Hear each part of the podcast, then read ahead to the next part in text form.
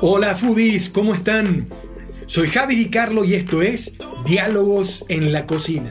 Seguimos contando historias a través de la comida y en este, nuestro podcast número 17, queremos agradecerle a todos los que nos apoyan dándole like y compartiéndolo en sus redes. Sepan que todos sus comentarios son valorados.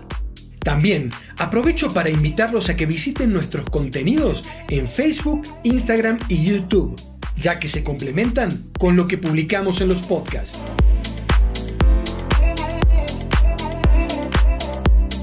En este capítulo platicaremos sobre el último elemento de la técnica del sous el empacado al vacío. Todos los alimentos se deterioran por causa de los microorganismos, mismos que en su mayoría necesitan oxígeno para vivir. A medida que éste disminuye, se reduce su capacidad de subsistencia. Por eso, al extraer el aire, se reduce la oxidación y el desarrollo de bacterias. Lo de someter los alimentos al vacío para alargarles la vida no es un invento nuevo.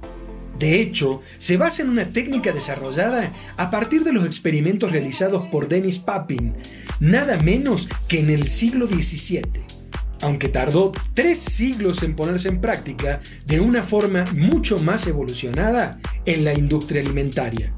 Recapitulando, ya hablamos del runner o termocirculador, que es el aparato que nos ayudará a controlar la temperatura del agua. Luego, de los recipientes de policarbonato para realizar el baño de agua. Por último, y no por ello menos importantes, hablaremos del envasado al vacío como colorario de toda la técnica.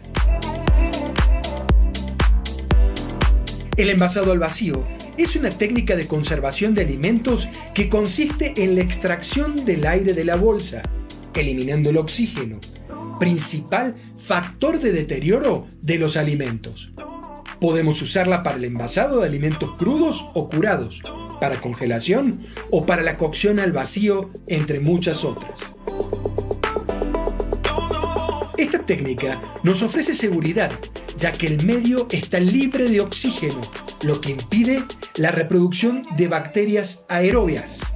También, la ausencia de aire en la bolsa nos permite una cocción más exacta a la temperatura programada.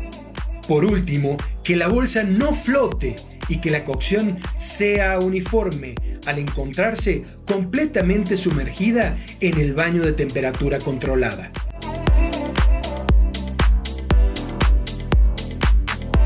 Existen diferentes tipos de aparatos para envasar al vacío y elegir uno dependerá de varios factores como el espacio que se tiene o el presupuesto. El funcionamiento es simple. Requiere un sistema de succión para extraer el aire y otro de sellado por calor que asegure el hermetismo. Es importante tener en cuenta el tipo de bolsa que precisa el aparato, porque no siempre son estándar. Es preferible si van en rollo lo que nos permite cortar el tamaño que se quiera y resultan más económicas.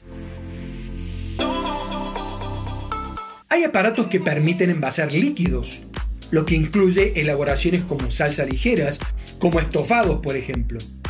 Si no se tiene uno de esos, se pueden congelar previamente para darle solidez. Ahora bien, no todo es miel sobre hojuelas. Si no somos cuidadosos en el manejo y refrigeración, podemos tener problemas de multiplicación de bacterias anaeróbicas que pueden generar el temido botulismo. Si se dan las condiciones de multiplicación de esta bacteria, quizás solo el frío pueda impedirlo y así evitar la producción de la letal toxina botulímica.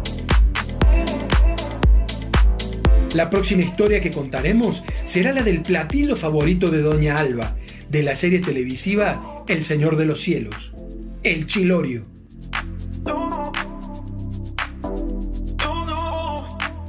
Próximamente tendremos un curso en líneas del Subí. Coméntanos qué te parecería formar parte de él. Si te ha gustado este contenido, no olvides darle like y compartirlo en redes sociales. También te invitamos a que visites nuestra tienda virtual en 50cubiertos.com. Tu compra nos ayuda a seguir realizando estos contenidos.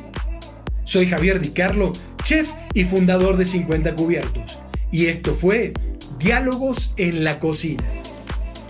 Seguimos contando historias a través de la comida.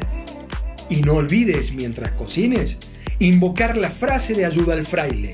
San Pascual Bailón, atiza mi fogón.